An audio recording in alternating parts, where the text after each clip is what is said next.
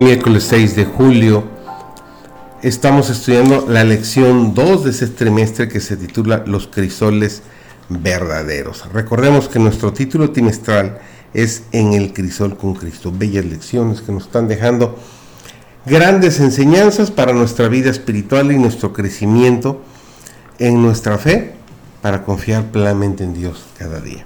Servidor David González, nuestro título dijimos ya los crisoles de purificación. Entre el pueblo de Dios se está verificando un proceso de refinamiento y purificación. El Señor de los ejércitos se ha empeñado en esta obra. Este proceso es muy doloroso para el alma. Sin embargo, es necesario realizarlo para eliminar la impureza.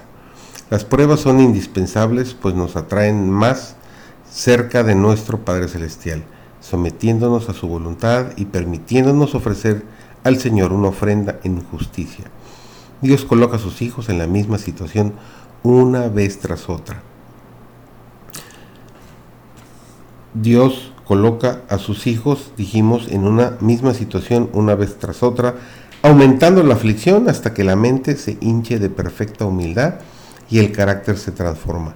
Entonces triunfan aquellos sobre el yo, de acuerdo con Cristo y el Espíritu de los cielos no se puede efectuar sin sufrimiento la purificación del pueblo de Dios.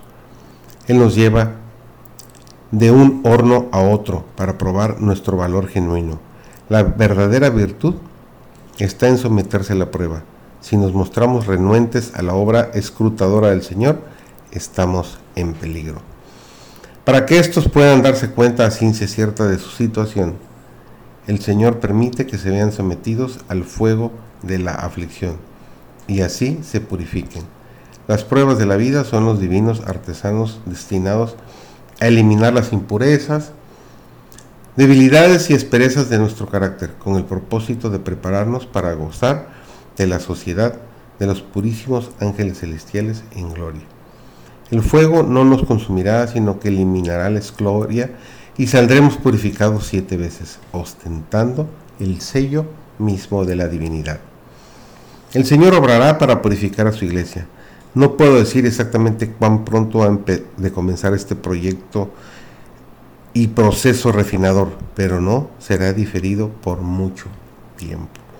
Aquel cuyo aventador está en su mano limpiará su templo de su contaminación moral, purificará cabalmente su estrado.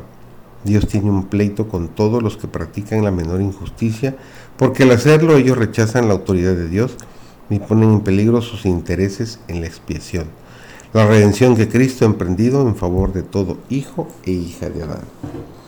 ¿Valdrá la pena seguir una conducta que Dios aborrece? ¿Valdrá la pena poner en vuestros incenciarios fuego extraño para ofrecer ante Dios y decir que no hay ninguna diferencia? Las pruebas y los obstáculos son los métodos de disciplina que el Señor escoge y las condiciones que señala para el éxito. El hecho de que somos llamados a soportar pruebas demuestra que el Señor ve en nosotros algo precioso que quiere desarrollar.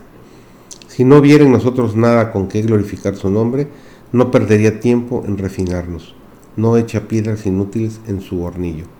Lo que Él refina es mineral precioso. No echa piedras inútiles en su hornillo.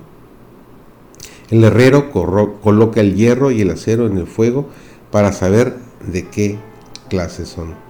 Señor, permite que sus escogidos pasen por el horno de la aflicción para probar su carácter y saber que pueden ser amoldados para su obra. Qué hermosa esperanza y mensaje para nosotros el día de hoy.